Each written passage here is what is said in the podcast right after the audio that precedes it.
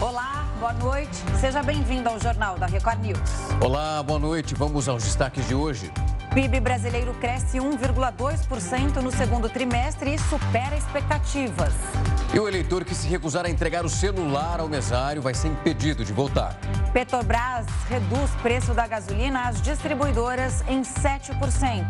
E ainda, diretor de agência da ONU diz que segurança da usina de Zaporizhia foi comprometida.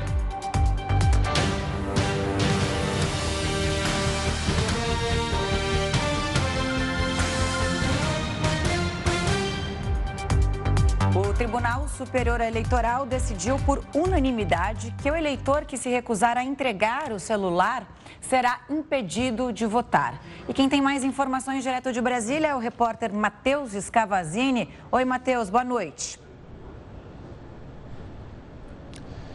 É isso mesmo. Boa noite, Camila, Rafael, boa noite a todos. Caso o eleitor se recuse a entregar o celular, não poderá votar, será acionada a Polícia Militar e também eles vão fazer o registro dessa situação e informar, claro, o juiz eleitoral responsável ali pela sessão. De acordo com a resolução, está proibido não apenas o uso do celular, mas qualquer aparelho que possa comprometer esse sigilo do voto, como máquinas fotográficas ou filmadores ou equipamentos de rádio, por exemplo. A resolução também regulamenta a proibição do porte de armas, pelo menos a 100 metros dos locais de votação. A medida vale tanto para civis que tenham permissão, quanto para profissionais de segurança, incluindo militares, que não estejam a serviço no dia da eleição, tanto no primeiro turno quanto no segundo turno. Se essas medidas não forem cumpridas, poderá ser feita a prisão em flagrante e também é, por porte ilegal de arma e também a pessoa ainda responderá por crime eleitoral. Camila, Rafael. Obrigado pelas informações, Matheus. Bom trabalho por aí. O ministro da Economia, Paulo Guedes, mencionou possíveis maneiras de conseguir financiar a prorrogação do Auxílio Brasil no valor de 600 reais, isso até o ano que vem. A proposta de orçamento enviada pelo governo ao Congresso prevê o pagamento de um benefício de 405 reais. Existe uma lei de responsabilidade fiscal que diz o seguinte: olha, dentro do que vocês tinham de recursos deste ano, deu para pagar até o fim do ano. Para o ano que vem, o que garante é isso que eu estou dizendo: é a política, é a decisão política. Por exemplo, se continua a guerra, pode ser uma prorrogação do estado de emergência. Se não tiver a guerra, é, por exemplo, uma solução legislativa que já foi aprovada pela Câmara de Deputados. A Câmara de Deputados aprovou com mais de 400 votos a tributação dos super ricos. São 60 mil indivíduos só que receberam mais de 300 bilhões de dividendos. A Petrobras anunciou hoje uma nova redução no preço da gasolina. O valor do combustível vendido às distribuidoras será reduzido em 7,08%. A medida já começa a valer a partir desta sexta-feira. Com isso, o preço do litro da gasolina vai passar de R$ 3,53 para R$ 3,28, uma redução de 25 centavos por litro. A última alteração no preço do combustível havia sido no dia 16 de agosto. Apesar da redução na gasolina, o preço do litro do diesel e do etanol vendido para as refinarias deve continuar o mesmo. Além deste valor, há outros fatores que influenciam no preço final repassado ao consumidor. Por isso, a redução nas refinarias não chega necessariamente às bombas. Isso porque distribuidoras e postos são livres para definir os preços para o consumidor final. Uma pesquisa recente da Agência Nacional do Petróleo, a ANP, mostrou que os preços da gasolina, do diesel e do etanol voltaram a recuar nos postos de combustíveis na última semana. Segundo o levantamento, o valor médio do litro da gasolina caiu de R$ 5,40 para R$ 5,25, uma redução de 2,8%. O PIB brasileiro cresceu pela quarta vez consecutiva e superou o patamar pré-pandemia. De acordo com dados divulgados pelo IBGE nesta quinta-feira, a economia brasileira subiu 1,2% no segundo trimestre de 2022 isso em comparação aos três meses anteriores. Segundo a agência de classificação de risco Austin Rating, com esse resultado o Brasil ficou em sétimo lugar em uma lista de 26 países no segundo trimestre, à frente de Itália, Espanha, França, Alemanha e México, por exemplo. Essa foi a quarta alta consecutiva e o indicativo econômico terminou o primeiro semestre do ano com um avanço de 2,5%. Em comparação ao trimestre terminado em dezembro de 2019, o último sem restrições pela pandemia de Covid, a alta é de 3%. O resultado foi acima do esperado pelo mercado financeiro. Analistas apontavam um avanço de 0,9% na economia, 0,3 pontos percentuais abaixo do divulgado pelo IBGE. O que mais impactou o crescimento da economia foi o setor de serviços, que é responsável por 70% de tudo que é produzido. O segmento cresceu 1,3%. Outros grupos que se destacaram positivamente foram indústria, consumo das famílias e agropecuária. A gente continua a falar sobre essa alta do PIB, agora com Mauro Rochlin, ele que é professor de economia da FGV. Professor, uma ótima noite, muito obrigado por atender o nosso pedido e vir aqui conversar conosco. Um prazer estar aqui com vocês. Boa noite a todos. Professor, quando a gente começa a olhar para esse resultado, nós acompanhamos durante o dia essa surpresa em relação ao resultado, em relação ao que era esperado, que foi apontado anteriormente. Só que também eu queria um pouco dessa explicação do senhor do que embasa esse crescimento. Nós tivemos ali o adiantamento do 13º, FGTS e também algumas outras medidas que foram aplicadas. O que de fato foi injetado para que esse resultado fosse alcançado e o que de fato é possível considerar que é a economia sendo retomada e conseguindo respirar com um pouco mais de alívio por conta própria? Bom, é, você mesmo já deu parte da resposta. Eu acho que esses fatores estão presentes. Aliás, a gente tem que pensar que não é um fator, né? quer dizer, nesse momento não, não é um fator isoladamente que explica esse crescimento maior do que o mercado esperava. Na verdade, é um conjunto e nesse conjunto está antecipação de 13º de servidores públicos, está também é, pagamento de fundo de garantia, né? houve possibilidade de saque do fundo de garantia, isso turbina a demanda e por essa via empurra o PIB para cima. E um fator que acho que tem peso pela dimensão é, é o crédito, é o, o, o quanto o crédito se moveu, o quanto que o crédito aumentou ao longo do trimestre na verdade, ele vem aumentando ao longo do ano todo. A gente está falando de uma massa de recursos muito importante e isso tem turbinado também o consumo. Então, se você pegar um pouquinho de cada um desses fatores, crédito mais, mais amplo, mais abundante, antecipação de salários de servidores públicos, fundo de garantia e também o Auxílio Brasil, que passou a ser passado num valor maior do que era o, o programa anterior, tudo isso junto acaba por oferecer, eu acho que, uma boa explicação para esse resultado que acabou por surpreender. Mauro, boa noite da minha parte também. Bom, a gente estava falando aí, né, pela sua explicação, que o consumo das famílias cresceu exatamente por causa dessa injeção de dinheiro na economia, mas tem é, um dado que chama a atenção, que é a indústria. A indústria crescendo bastante e surpreendendo os economistas. É verdade, Camila. Aliás, deixa eu então até fazer um reparozinho no que eu já disse. Vou incluir um fator importantíssimo, importantíssimo que eu deixei de lado, que é a melhora na taxa de desocupação.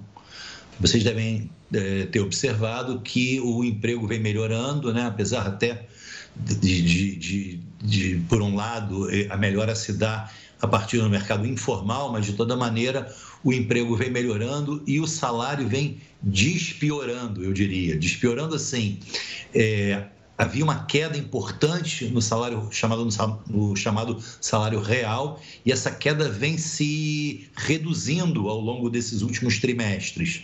Então essa essa olhar o, o, o emprego e também o salário, a massa salarial, como a gente chama, como um dos fatores, é importantíssimo. Queria registrar isso. E também falar sobre a surpresa que a Camila falou agora sobre o desempenho da indústria. É verdade, a indústria ajudou esse, esse bom resultado e o resultado é um, um tanto surpreendente, porque é, ela vem de três quedas seguidas. E agora essa alta acaba por uh, surpreender a todos, representar uma boa notícia, acho que vale comemorar. Professor, eu vou pegar um gancho nessa pergunta da Camila para falar do crescimento da indústria e como ele acabou puxando esse número. Porque a indústria dá para nós conseguimos considerar como um peso 2, porque quando a gente fala desse nicho crescendo e também colocando as pessoas para trabalhar dentro dele, a gente está falando também de um emprego muito qualificado, que traz um outro retrato também desse modelo que nós estamos passando agora. Perfeito, Rafael. É, eu só acrescentaria o seguinte, quer dizer, além de reiterar a qualidade do emprego na indústria, a remuneração maior que ele representa, eu quero também comentar sobre o efeito, a repercussão que ele gera em termos de serviço. Muito do que a gente vê de serviço não deixa de ser, de alguma maneira, o atendimento a uma demanda da própria indústria. Então, a gente está falando de um setor importante, um setor estratégico e o fato da gente estar tá vendo uma retomada da indústria é um ótimo sinal. E mais, mais ainda, deixa eu fazer um outro acréscimo. A gente viu no resultado divulgado hoje que houve um melhor, um maior espalhamento desse aumento de, de crescimento. Ele não está concentrado num setor e outro. Na verdade, vários, todos os setores apresentam melhora. E, em particular, também quero destacar o investimento apresentando uma melhora muito expressiva. O investimento produtivo, a compra de máquinas e equipamentos é hoje, ou pelo menos nesse resultado que a gente está vendo hoje, a estrela desse bom desempenho. Aí que eu queria chegar, né? A gente está vendo a melhora da indústria e a indústria, quando é, se analisa dados de economia, ela serve de termômetro para saber se o crescimento realmente tem uma base sólida é, né, por esse setor. Mas, enfim, o que eu queria te perguntar é: há mais investimento dos empresários? Há um otimismo? É, os empresários que sofreram tanto é, na pandemia a gente está falando aí né, da, da, grande estrela, que são os serviços e tudo, é, eles estão com dinheiro em caixa, né, porque foi um setor muito prejudicado e a indústria também sempre demora para reagir. O que, que a gente está vendo nesse momento? É um crescimento sustentável, professor?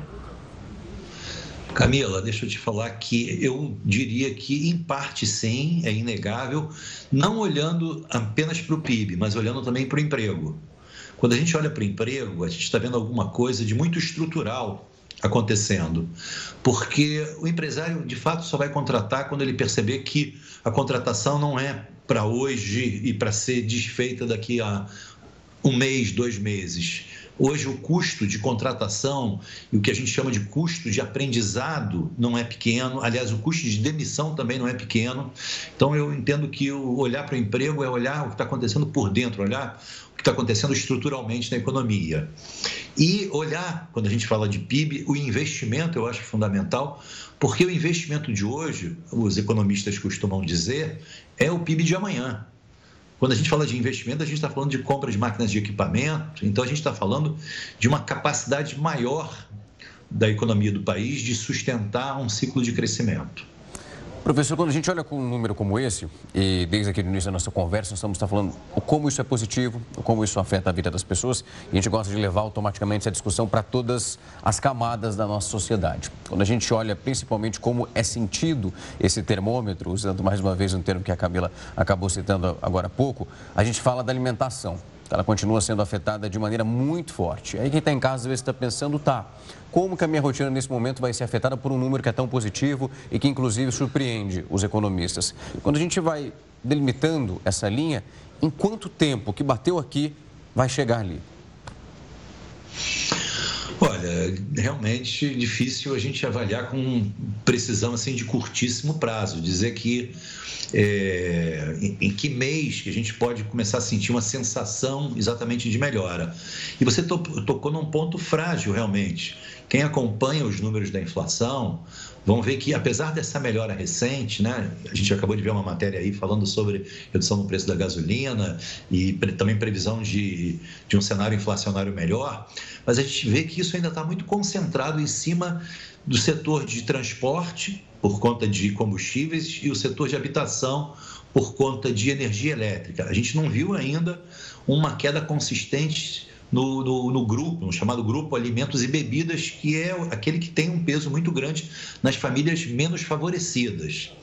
Então, a gente tem que esperar um pouquinho, já era hora desse grupo, alimentos e bebidas, apresentar um resultado melhor. Não aconteceu em julho. Vamos ver agora se em agosto isso pode acontecer. O IPCA 15 também não mostrou ainda uma melhora nesse grupo especificamente.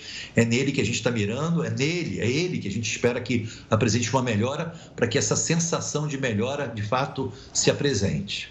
Mauro, e a incógnita, né, 2023, porque muito dinheiro foi jogado na economia, como você mesmo disse, pagamentos de FGTS, tem o Auxílio Brasil a 600 reais. Qual é a previsão agora, já que ficou esse PIB acima das expectativas, para 2023? Olha, eu acho que vai haver uma certa revisão nas previsões para, nas previsões para 2023.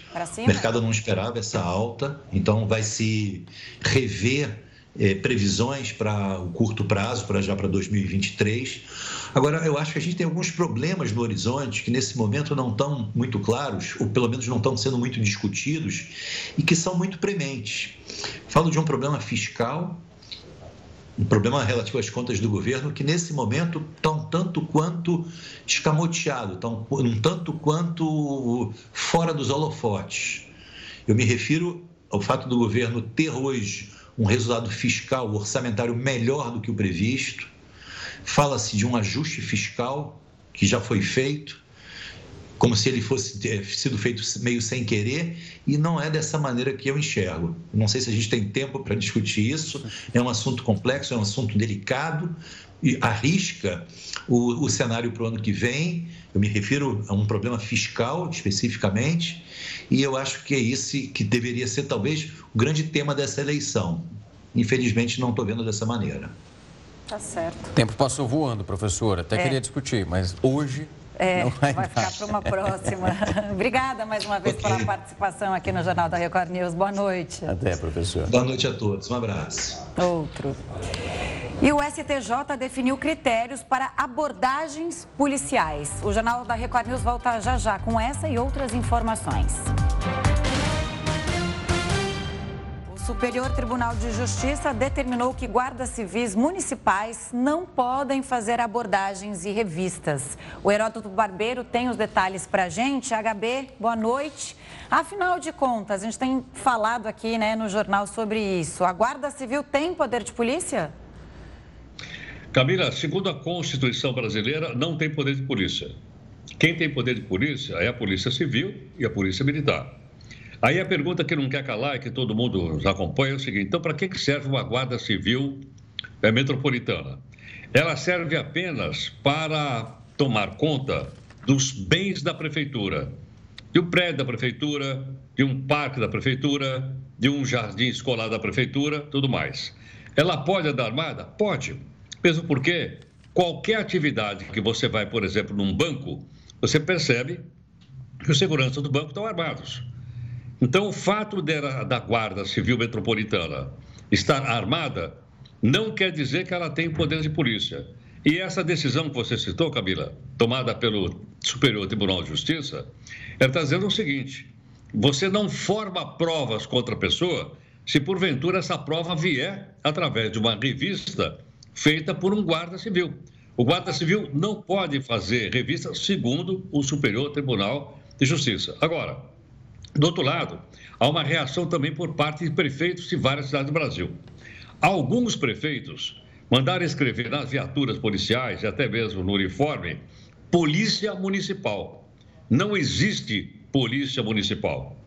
Não está na Constituição brasileira. E é isso que o Superior Tribunal de Justiça decidiu. Agora, logicamente que os, alguns prefeitos também assumiram, vou dizer assim, uma postura de xerife e eles não querem abrir mão. Por exemplo, o consórcio de prefeitos da região do ABC, aqui na Grande São Paulo, eles fizeram uma reunião hoje dizendo que eles não vão acatar. Ora, eles não vão acatar, vai ter, obviamente, o um confronto de novo com o Poder Judiciário. E aí a gente vai ver se a lei existe ou não. Mas não seria bom que tivesse uma terceira polícia? Não sei.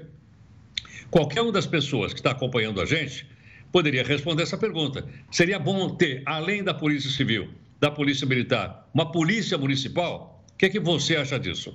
Ou seria melhor, por exemplo, pegar essa grana da Polícia Municipal e aplicar para melhorar a Polícia Militar, para melhorar a Polícia Civil? São fatos que a gente pode pensar como cidadãos. Agora, para que a gente dê poder de polícia para a Guarda Civil Metropolitana, é necessário mudar a Constituição do Brasil. E ela muda, como os nossos amigos sabem, através de um, de um projeto de emenda constitucional que tem que ser aprovado lá no Congresso Nacional em duas votações com três quintos e não é fácil. Rafa, Heródoto, né? A gente vai falar aqui no jornal hoje também, Heródoto, da abordagem da própria polícia, né? Cada vez mais questionado se é a forma, o método é, mais eficiente para você revistar alguém, né? Então, isso é, tem de questionamento na Guarda Civil, nas guardas municipais, né? Como a gente viu aquele caso que você, que você falou, né? Que era o, um, um, um, homem que foi preso numa abordagem policial e aí foi essa ação do STJ que absolveu o rapaz porque é, a revista teria sido feita de forma ilegal. E, e, a gente vai discutir mais sobre isso também, sobre é, esse método, afinal de contas, é ou não é eficiente? Exato. E é muito bom essa reflexão que você traz, Heródoto, sobre, de fato, parar para pensar se uma outra força, e com força de polícia, pudesse agir dentro do município, nesse contexto, e a gente começa a pensar como tem sido o desenvolvimento daquelas já existentes. Se elas não estão sendo eficientes para conseguir combater esse quadro de violência dentro de um município, dentro do Estado, a solução é a criação de mais e mais e mais e mais. É uma reflexão dessas que merece ser feita para analisar de fato como o poder público tem administrado e combatido a violência de maneira efetiva. Exatamente porque, viu, Rafa, lembrando bem esse ponto que você levantou, é bom lembrar que isso aí é bancado com o nosso dinheiro, com o dinheiro dos nossos impostos. Então, nós queremos sim uma polícia eficiente, nós queremos uma polícia militar eficiente, nós queremos ter segurança na rua, nós queremos poder pegar um metrô ou um ônibus sem ser assaltado, nós queremos ficar na porta de casa sem alguém passar correndo e levar teu celular embora. Isso tudo nós queremos. Agora, para isso, nós pagamos, nós pagamos impostos, nós pagamos salário, nós pagamos viatura, nós pagamos tudo mais. Agora, qual é a maneira mais eficiente? Gostaria que o pessoal que nos acompanhe tirasse sua própria opinião. É ter duas polícias fortes ou três polícias, considerando aí a Guarda Civil eh, Municipal como uma terceira polícia, se for mudada a Constituição do país. Exato, é um bom ponto. A HB que está comemorando hoje, né? Lançou um livro, sucesso. Parabéns, viu? Teve o lançamento, né, Heródoto? Muito obrigado, muito obrigado. Muito Beijo grande. Parabéns. Até, Obrigado. Obrigado ao pessoal que teve a paciência de ir até lá na livraria. Obrigado. O pessoal Muito foi até legal. lá, várias fotos pelas redes sociais, bombou. um beijo grande, até amanhã, Gabi. Até, Heródoto. Tchau, tchau. Obrigado. E o Tribunal de Justiça de Minas Gerais derrubou uma liminar que tinha proibido a realização exatamente de um rodeio no estado. Na verdade, todos eles naquele momento. Quem tem mais informações sobre essa decisão é a repórter Gisele Ramos. Boa noite para você, Gisele. Olá, boa noite para você, Rafael, Camila. Os rodeios estão de volta sim. No dia 25 de agosto, a Justiça havia determinado a proibição desse tipo de evento a pedido de uma organização não governamental que protege os animais. A sentença impedia apenas o rodeio, mas atrações musicais poderiam ocorrer normalmente. Mas na nova decisão, o Tribunal de Justiça de Minas afirmou que o rodeio promove o desenvolvimento econômico, social e cultural, principalmente se se for considerado que o agronegócio é a principal atividade da maioria dos municípios mineiros e, por isso, voltou a liberar esse tipo de evento por aqui. Eu volto com vocês no estúdio. Obrigada pelas informações. E o pedido de candidatura do ex-deputado Roberto Jefferson foi negado pelo Tribunal Superior Eleitoral. A decisão do Judiciário foi unânime. Ele tinha intenção de concorrer à presidência da República pelo PTB. O TSE entendeu que o parlamentar está inelegível até 2023 por ter sido condenado a 10 anos no escândalo do mensalão.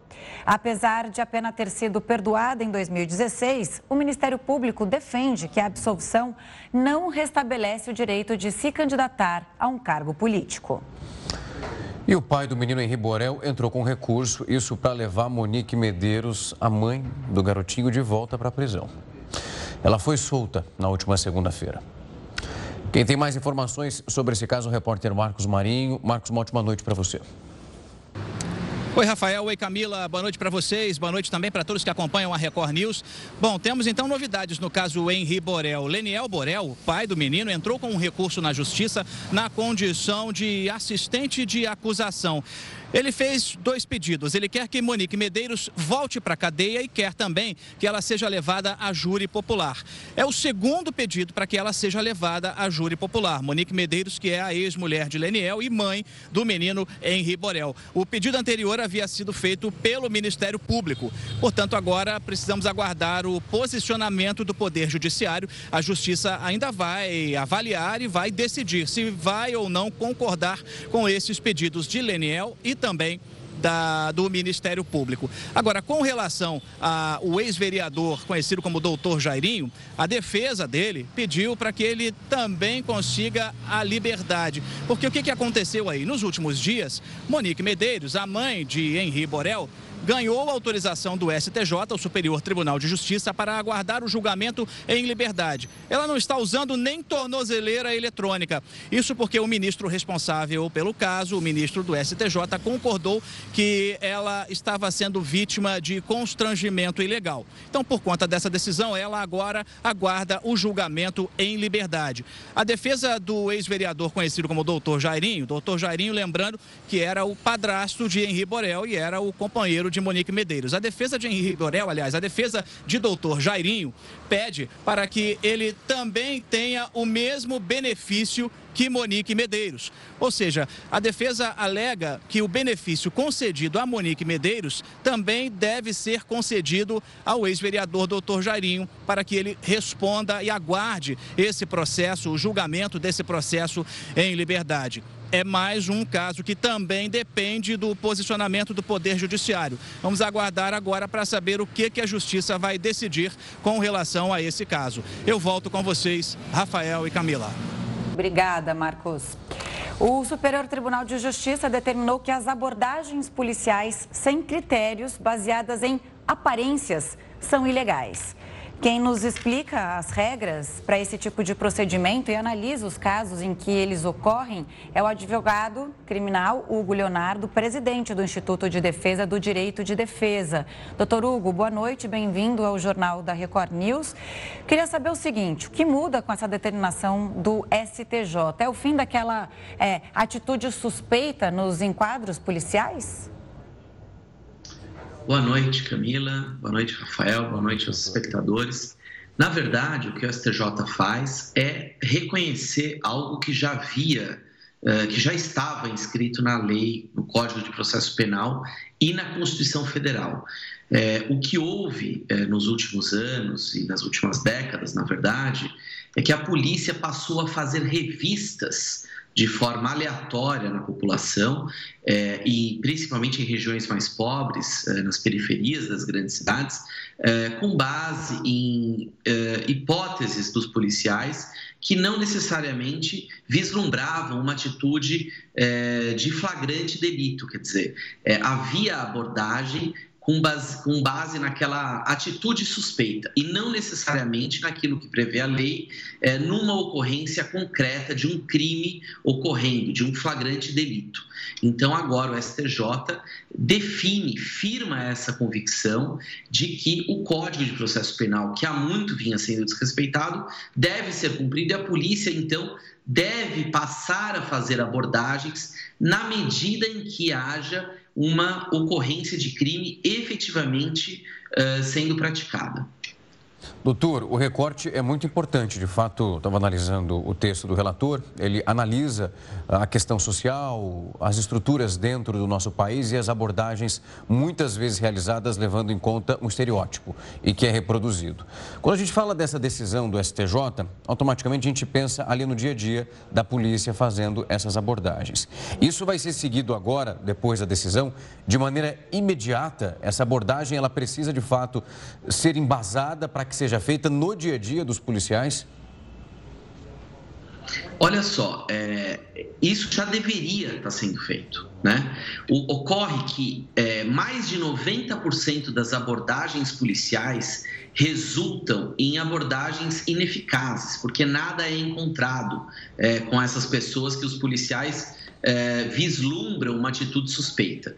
O que leva à conclusão de que isso traz um constrangimento enorme a essa população, a essa camada da população que muitas vezes é abordada, e nós estamos falando efetivamente de uma população vulnerável, jovens, pobres, negros, das periferias das grandes cidades, que passam é, por, é, por essas abordagens é, de forma cotidiana e não resultam, na verdade, em apreensão de qualquer elemento, qualquer indício que possa configurar um delito. É, então, isso passa a valer agora com mais rigor, na medida em que Caso essa abordagem resulte, ainda que resulte em alguma apreensão, essa apreensão será considerada ilegal na medida em que os policiais não, não, não, não teriam, antes daquela abordagem, um elemento concreto, uma prova, uma, uma, uma convicção, uma, uma, coisa objetiva, algo objetivo que levasse àquela, àquela abordagem. É importante dizer que nós temos dois tipos de policiamento. A polícia ostensiva, que na verdade são as polícias militares, que fazem rondas pelas cidades e que tem a, a, a expertise ou a sua função de fazer cessar um flagrante delito. Quer dizer, se eles estiverem caminhando pela rua, fazendo a sua ronda e vislumbrarem uma ocorrência criminal, eles devem deter o suspeito. Mas apenas nessas circunstâncias. Caso não haja efetivamente uma prática de crime ocorrendo naquele momento, tudo isso deve passar para um outro tipo de polícia, que é a polícia que nós chamamos de polícia judiciária, e a partir daí uma investigação que possa deslumbrar, vislumbrar efetivamente uma ocorrência criminal, com quebras de sigilo, é, permissão judicial para entrada em imóveis, buscas em veículos, etc. Portanto, é, a população não deve se preocupar com esse tipo de decisão, ao contrário, a população deve se sentir mais resguardada, porque uma polícia eficaz é uma polícia que segue as leis, uma polícia que traz efetivamente uma segurança à população na ocorrência criminal e no enfrentamento à efetiva criminalidade, naquele crime que esteja de fato ocorrendo naquele momento. Doutor Hugo, a gente está falando aqui de um assunto é, que sempre tem os dois lados, né? Uma parte da população que é alvo e já tem, sim, como disse o Rafa, é, um perfil pré-determinado, né? Para você ser. Eu, por exemplo, nunca passei por uma é, é uma revista da polícia, mas tenho certeza que alguém com um perfil já, isso tem, tem estatísticas, né? Não sou eu que estou dizendo, mas é, da periferia, negro, conta, no, no, até perde, né? É, a, a, a, chance ali de, de contar nos dedos quantas vezes já foi parado pela polícia porque é, tem essa tal da atitude suspeita. Mas o que eu quero falar é o seguinte, é, uma pesquisa do IDDD mostra que 36 36% das pessoas ouvidas no estudo disseram que já foram abordadas e não foram informadas sobre o motivo, né? Então, é, essa, essa discussão também tem o lado de quem, ah, não, não vou mais, a polícia não vai fazer mais abordagem e é uma sensação de insegurança para outro grupo, mas não é isso, né? É, é o Código Penal que tem que ser é, respeitado. Camila, essa sua pergunta e essa sua fala, ela é muito importante porque ela exatamente coloca a questão exatamente no ponto que deve ser tratado. É, nós temos cotidianamente milhares de abordagens policiais e essas abordagens recaem sobre qual população? A mesma população. Então nós temos um perfil uh, de pessoas negras, periféricas, vulneráveis socialmente que eh, muitas vezes sofrem eh, mais de uma abordagem por semana, chegam a ser abordadas mais de uma vez por dia, enquanto pessoas brancas, pessoas que habitam eh, os bairros centrais da cidade, os bairros mais ricos, passam a vida sem serem abordadas. O que nos mostra, na verdade, é que esse critério de abordagem, o chamado tirocínio policial, leva em consideração questões subjetivas de abordagem e que muitas vezes estão calcadas em racismo, nesse racismo estrutural que a nossa sociedade vive e as agências penais também praticam nas ruas da cidade de São Paulo é, e das grandes cidades, não apenas na cidade de São Paulo. Então, o que nós temos a dizer é o seguinte: a polícia não pode agir com base em subjetivismos que não tragam uma racionalidade, uma, uma razão cientificista para que aquelas abordagens ocorram. A política criminal ela deve ser orientada por critérios técnicos. Portanto, a polícia militar só pode e só deve abordar pessoas que estejam naquele momento praticando crime e que essa prática de crime seja visual, imediata e esteja ocorrendo naquele momento. Não pode se abordar uma, alguém que esteja possivelmente é, prestes a praticar um delito porque viu uma viatura, se espantou e correu. Ora, haja vista o perfil das pessoas que são abordadas, é natural que pessoas vulneráveis, pessoas negras e periféricas, ao verem uma viatura, corram se sintam amedrontados. Eles são os preferenciais ao serem abordados pela polícia. Então, essas atitudes suspeitas, entre aspas, definitivamente não orientam um bom critério de política criminal. E isso o STJ diz e já diz tarde. É importante mencionar é, porque o nosso Código de Processo Penal há muito estabelece essa regra, nossa Constituição Federal há muito tempo estabelece essa regra, não tolerará mais esse tipo de abordagem. Considerar ilícita, considerará ilícita essas provas, ainda que seja encontrado algo ilícito é, é, é nesses suspeitos que passarem por essa abordagem a priori por aspectos subjetivos, raciais, etc. Ah, antes da sua pergunta, só quero trazer aqui um dado que eu achei muito interessante. Uhum. Que em 2021, só em São Paulo foram mais de 10 milhões de revistas pessoais, né? Essa, isso que a gente está falando aqui. Prisão em flagrante gira em torno de 1%. Quer dizer, é, pelos dados, dá para a gente perceber que esse método das abordagens não é tão eficiente quanto se tem, se imagina, dependendo da classe social, como você mesmo disse, né? É, em, que, em que se vive, né, Rafa? Doutor, eu vou chegar nesse ponto e é justamente isso, porque também pegando na sua primeira resposta, os dados que foram utilizados para falar sobre as abordagens e a efetividade, eles mostram que 1% de todas que foram realizadas, como o senhor também disse, elas resultam de fato numa apreensão ou conseguiram prever alguma coisa. É um montante muito grande. E quando a gente fala sobre esse assunto, ele é muito polêmico, porque automaticamente, às vezes, muitas informações são absorvidas, mas sem nenhum embasamento para falar, será que isso é é de fato efetivo, principalmente é possível que alguém nos veja nesse momento. Estamos então mais inseguros, porque não pode funcionar é dessa forma. E a Camila trouxe uma citação que é muito real. E aconteceu exatamente comigo. Uma vez numa rua, parado, usando as mesmas roupas que um outro rapaz usava na minha frente. A única diferença é que esse rapaz era negro. A viatura passa por nós nesse mesmo caminho e para o rapaz e eu sigo o meu caminho como se nada tivesse acontecido. Usávamos praticamente essa mesma roupa. Então, quando a gente olha, de fato, esse recorte que é feito pelo STJ e que mostra isso que vai acontecendo, é um combate ali estrutural. E só para finalizar minha pergunta, que o tempo está acabando, o que, o que fica esse questionamento é como que isso vai ser fiscalizado. Se as abordagens, elas vão seguir a lei a partir de agora em relação a essa decisão. É, porque não, não, aconteceu até agora, né? Já devia ter, ter acontecido, como você mesmo disse.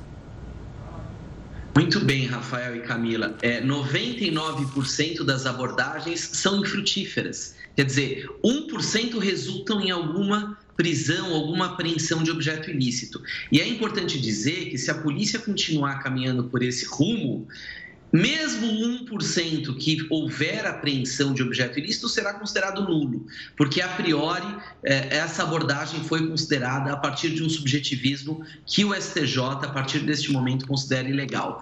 É, mas, é, respondendo a essa pergunta, em relação à sensação de insegurança, essa sensação de segurança e uma política criminal efetiva e um policiamento efetivo é feito com inteligência. Não é feito com base no racismo estrutural, não é feito com base no tirocínio policial e nem é, no, na, na sorte ou no azar daquela pessoa que esteja sendo efetivamente abordada. Nós não podemos ter os nossos cidadãos, trabalhadores, que saem cedo de suas casas, retornam é, tarde da noite, sendo abordados pela polícia de forma absolutamente legal, porque simplesmente moram numa região periférica ou porque é, possuem a cor da pele mais escura ou porque efetivamente é, ficam nervosos ao se deparar com uma viatura policial. É importante nós racionalizarmos e apostarmos na política criminal inteligente, de forma racional. Isso trará mais segurança à população. Sem dúvida. Doutor, foi um prazer recebê-lo aqui para debater essa temática e abrir um pouco essa discussão e analisar os pontos que são necessários. Mais uma vez, uma ótima noite. Muito obrigado por vir aqui conversar conosco. Muito obrigado, eu que agradeço. Até. Boa noite. O Brasil e os Estados Unidos estão vivendo uma onda, na verdade são várias ondas de demissão voluntária. Nós vamos te contar o que é esse feito logo depois do intervalo. Estudantes já podem renegociar as dívidas com o FIES. O período para solicitar o desconto começou nesta quinta-feira. O repórter Alessandro Saturno tem os detalhes direto de Brasília. Oi, Saturno, boa tarde. Oh, boa noite, desculpa. Olá, Camila, Rafael, boa noite a vocês e a todos ligados aqui na Record News. Bom, o prazo para solicitação vai até o dia 31 de dezembro. Os estudantes podem renegociar as dívidas do FIES diretamente com a Caixa ou com o Banco do Brasil. Quem pagar à vista terá desconto. Os descontos nas parcelas, eles variam de 12% a até 99%, dependendo do caso. Estudantes com atraso de 90 dias podem optar por parcelar a dívida em até 150 meses, mas sem desconto. Essa medida que permitiu a renegociação do FIES, ela foi aprovada aqui pelo Congresso Nacional e sancionada pelo presidente Jair Bolsonaro. Alessandro Saturno, de Brasília, para a Record News. Obrigado, Alessandro. Você já ouviu falar sobre o fenômeno da grande demissão? Eu nunca tinha ouvido falar. Eu comecei a dar uma olhada para entender de fato o que é essa expressão. E a gente está falando de uma onda de profissionais que abandonam o emprego por vontade própria. Para entender melhor esse movimento dentro do mercado de trabalho que a gente vive nesse momento, nós vamos conversar agora com Urânio Bonoldi, ele que é especialista em negócios de carreira. Urânio, uma ótima noite para você. Muito obrigado por vir aqui conversar conosco. Boa noite, Rafael. Boa noite, Camila. É um prazer estar aqui com vocês e com a audiência de vocês. Urânio, quero começar de fato pelo início, para contextualizar o que de fato significa esse termo. É, então, assim, é, é, essa, essa, essa movimentação né, que o, o mercado está experimentando é, de uma, de uma é, demissão voluntária, né, um pedido de demissão voluntária por parte do, dos colaboradores, né, é, é um fenômeno que ele, ele tem crescido, ele está uh, acontecendo. É, assim, uh, são vários fatores, né? Mas digamos assim que o, o principal fator é, a gente uh, pode resumir como um movimento de adequação desses colaboradores, buscando uma melhora de qualidade de vida é, que não significa só é, uma busca por uma remuneração melhor, mas também é, por, por, por uma qualidade é, é, do seu trabalho, né? É, buscando essa adequação. Por que adequação? com a pandemia, né, e, e, e, com tudo que a pandemia motivou naquele momento ah, em que a gente sofreu no período de quarentena, é, obviamente teve uh, uh, o aspecto medo, né? o aspecto incerteza, uh, que acaba gerando muito medo, motivou essas pessoas a ficarem silenciosas no seu, no, seu, no seu posto de trabalho, não gerar movimentos de alto risco. É, e teve setores né, uh, que, que passaram por, por uh, uma retração violenta, é, colaboradores que estavam fazendo parte desses setores, uh, eles tiveram que se submeter eventualmente a Uh, redução de remuneração, a, perda de postos em algum caso, mas não, não, não são esses casos que a gente está falando.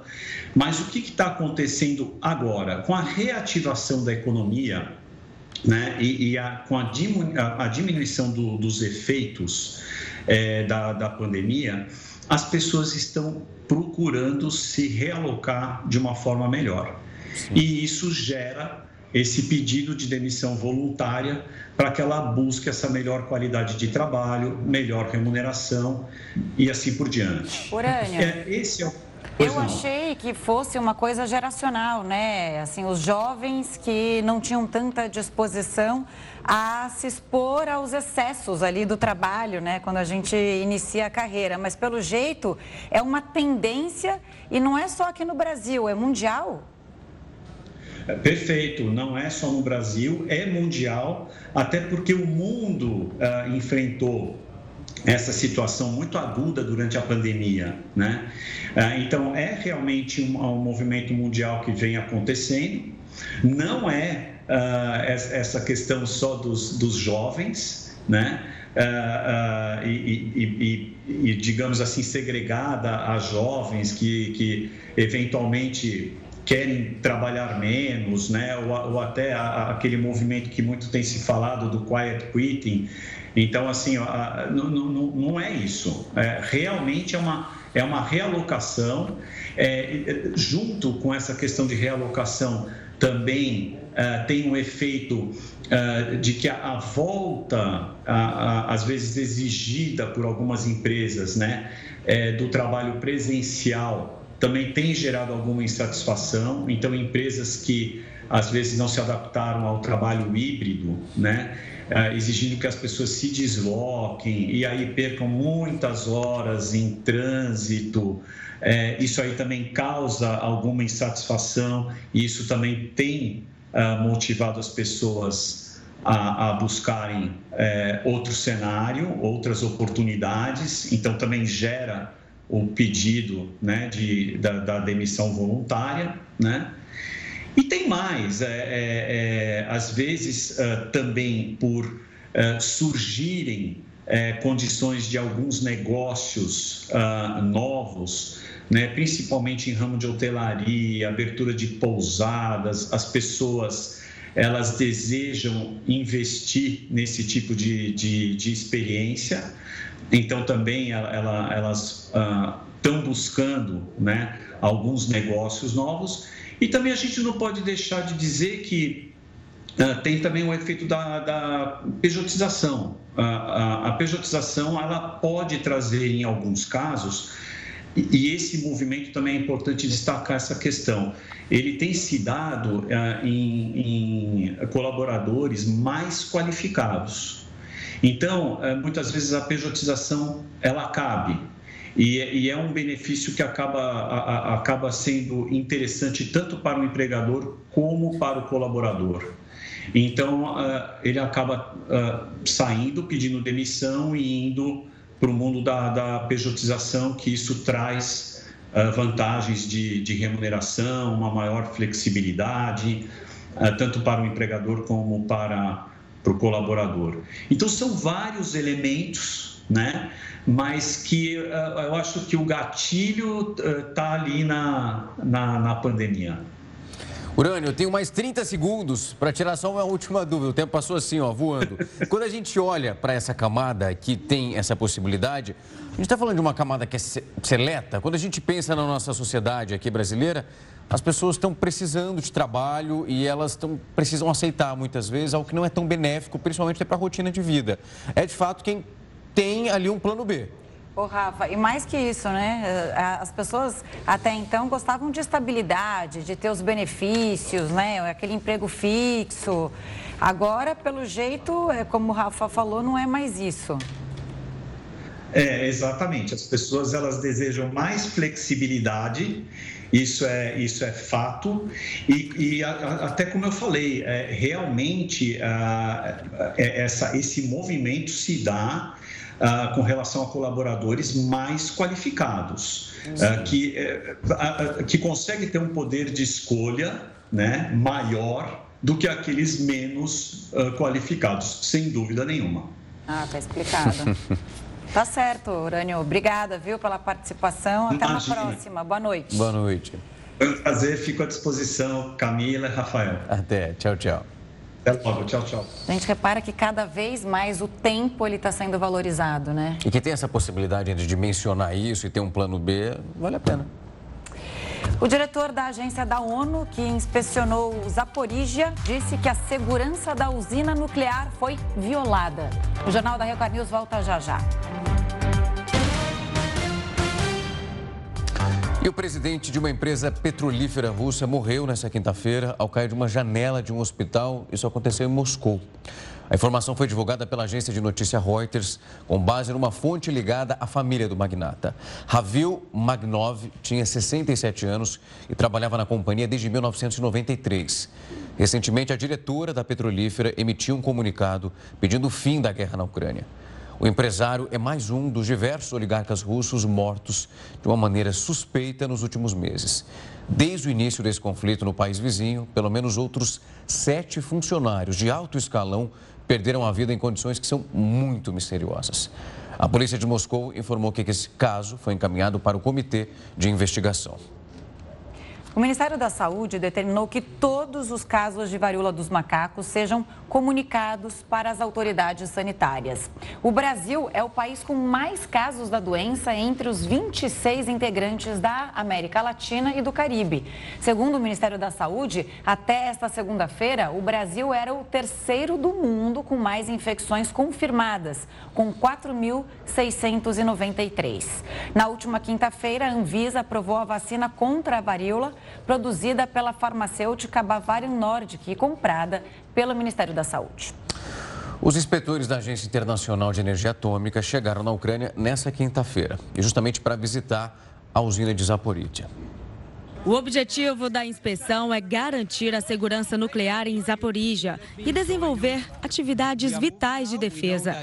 A Rússia afirmou que a missão da entidade ligada à ONU também é de interesse do Kremlin. Ao desembarcar no país, o diretor da agência falou sobre o perigo de realizar a visita.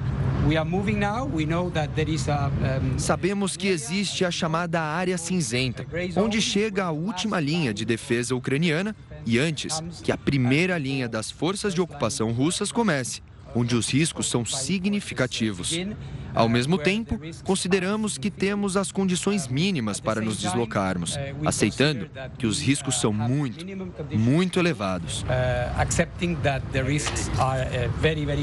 Pouco antes da partida, o prefeito exilado de Enerdogar, Dmitry Orlov, denunciou que tropas russas bombardearam a cidade onde fica a usina. Já o Ministério da Defesa russo afirmou que soldados ucranianos atravessaram o rio que separa as frotas a 3 quilômetros da usina. Apesar do perigo, o diretor da agência confirmou que a primeira visita foi realizada e disse que está muito preocupado porque os combates na região violaram a integridade física da instalação.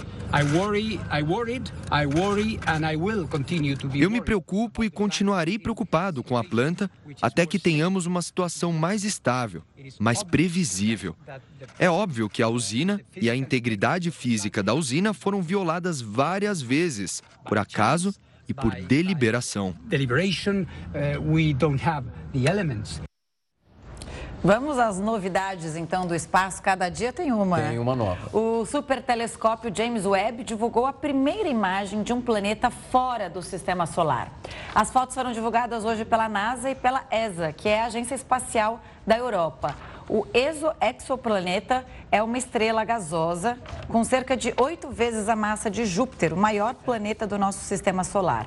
Por ser formado de gás, esse astro não tem superfície rochosa e não pode ser habitável. Bem bonita a foto, né? Mais uma bonita. Daquelas. Os moradores da Califórnia, nos Estados Unidos, vão ter que evitar carregar carros elétricos para não sobrecarregar a rede dessa região toda que está sofrendo com uma onda de calor. A medida extrema adotada pelo governo vem em um momento em que os termômetros no estado podem chegar até 44 graus. Isso segundo o Serviço Meteorológico Nacional do país. Com o alerta de calor extremo, a rede elétrica da Califórnia corre o risco de não conseguir atender a demanda da população. Além de evitar carregar os carros, as autoridades pedem também que a população não use o ar-condicionado a menos de 25 graus para não sobrecarregar a rede. Além do calor, a falta de chuvas também impacta negativamente no fornecimento de energia, uma vez que a principal matriz de geração no estado é a hidrelétrica e depende dos níveis das represas. A preocupação com a crise climática está no centro das atenções de cientistas e pesquisadores americanos, que veem ondas de calor serem cada vez mais comuns na costa oeste do país. O chamado para limitar o carregamento de veículos elétricos acontece uma semana depois de autoridades do estado anunciarem a proibição de venda dos veículos a combustão a partir de 2035. O Jornal da Record News fica por aqui. Muito obrigada pela companhia. Uma ótima noite para você. Logo na sequência vem News das 10 com a Renata Caetano. Até mais.